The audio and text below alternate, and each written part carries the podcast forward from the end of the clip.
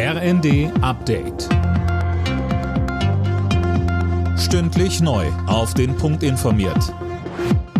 Ich bin Colin Mock. Guten Abend. Kanzler Scholz hat die Bauern vor dem geplanten Höhepunkt der Aktionswoche am Montag in Berlin zu besonnenem Protest aufgerufen. Es gelte Maß und Mitte zu halten, sagte Scholz in einer Videobotschaft. Gleichzeitig verteidigte er die beschlossenen Kürzungen bei den Agrarsubventionen als guten Kompromiss. Weiter sagte Scholz, Wenn jede Subvention auf ewig bestehen bleibt, wenn wir alle zu 100 Prozent auf unserem Standpunkt beharren, wenn wir alles so machen wie immer, dann kommen wir auch nicht voran. Die Bauern bleiben unterdessen bei ihrer Forderung, alle geplanten Kürzungen wieder zurückzunehmen. Nach dem Treffen von AfD-Politikern mit Neonazis wird auch wieder verstärkt über ein mögliches Verbot der Partei diskutiert. Schleswig-Holsteins Ministerpräsident Günther hat sich in der Welt am Sonntag für ein Verbotsverfahren ausgesprochen.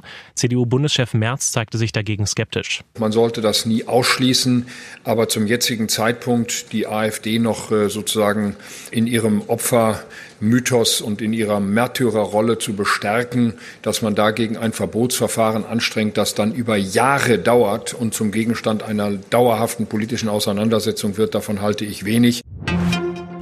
Die neue IG Metall-Chefin Benner fordert, dass der Staat den ökologischen Umbau der Industrie finanziell kräftig unterstützt.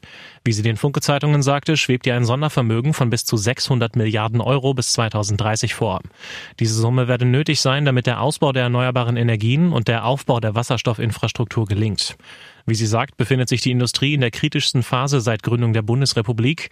Eine starke Industrie mit guten und sicheren Arbeitsplätzen bedeutet Wohlstand und stabile Demokratie. Leverkusen bleibt in der Bundesliga ungeschlagener Tabellenführer. In Augsburg gewann Bayern mit 1 zu 0. Dortmund siegte außerdem im Abendspiel gegen Darmstadt mit 3 zu 0. Die weiteren Ergebnisse Leipzig-Frankfurt 0 zu 1, Freiburg-Union Berlin 0 zu 0, Mainz gegen Wolfsburg 1 zu 1 und Köln-Heidenheim auch 1 zu 1. Alle Nachrichten auf rnd.de